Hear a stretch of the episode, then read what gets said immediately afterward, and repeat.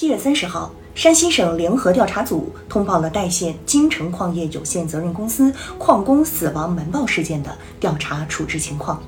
经查明，金城矿业近二十年间，先后瞒报生产安全事故四十起，死亡矿工四十三人。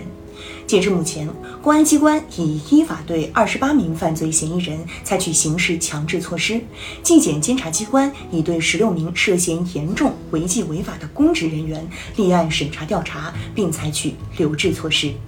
二十年间，四十起事故，四十三人死亡，这组血淋淋的数字令人不寒而栗，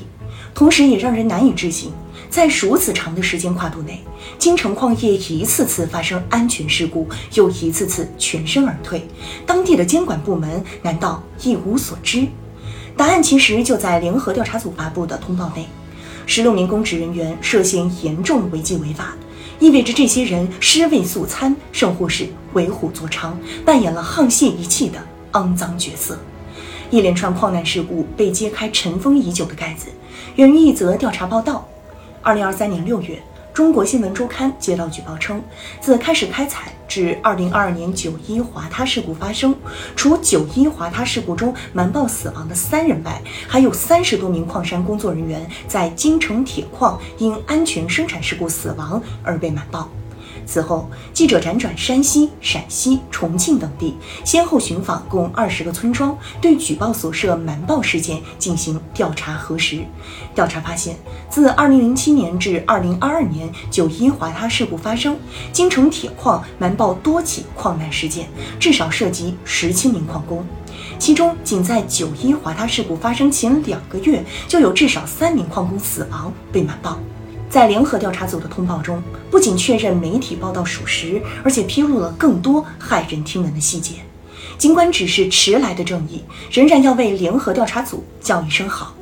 他们不仅没有逃避问题，而且用行动兑现了从严追责问责、及时准确回应社会关切的诺言。而勇于面对问题，无疑是解决问题的第一步。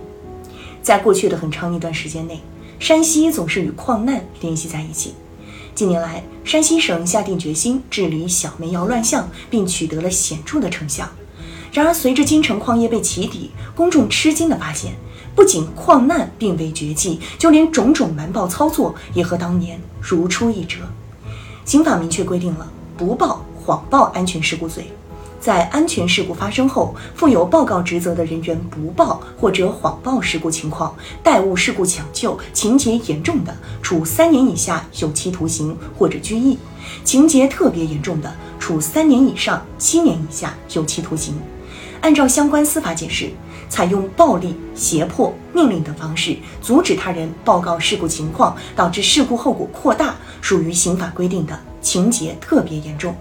换句话说，无论企业为遇难者开出了什么样的筹码，瞒报、谎报本身就属于严重的犯罪。作为一个有二十年历史的企业，金城矿业的管理者不可能不知道相关法律规定，但他们一次又一次践踏法律红线和生命尊严。金城矿业无法无天的态度，固然可能出于侥幸心理，但也未尝不是因为有人在替他们撑腰。这也正是联合调查组此次回应的一个重点内容。纪检监察机关正在深挖彻查瞒报背后存在的权钱交易、利益输送、失职渎职等腐败问题及保护伞。每一次矿难事故都是对安全生产的严重破坏，每一次谎报瞒报都是对公众信心的沉重一击。相比起矿井下的塌方，监督管理机制的塌方无疑更具破坏力和杀伤力。这不仅意味着惨烈的真相可能永远被埋在废墟中，同时也意味着安全生产的大厦可能建筑在泥沼中。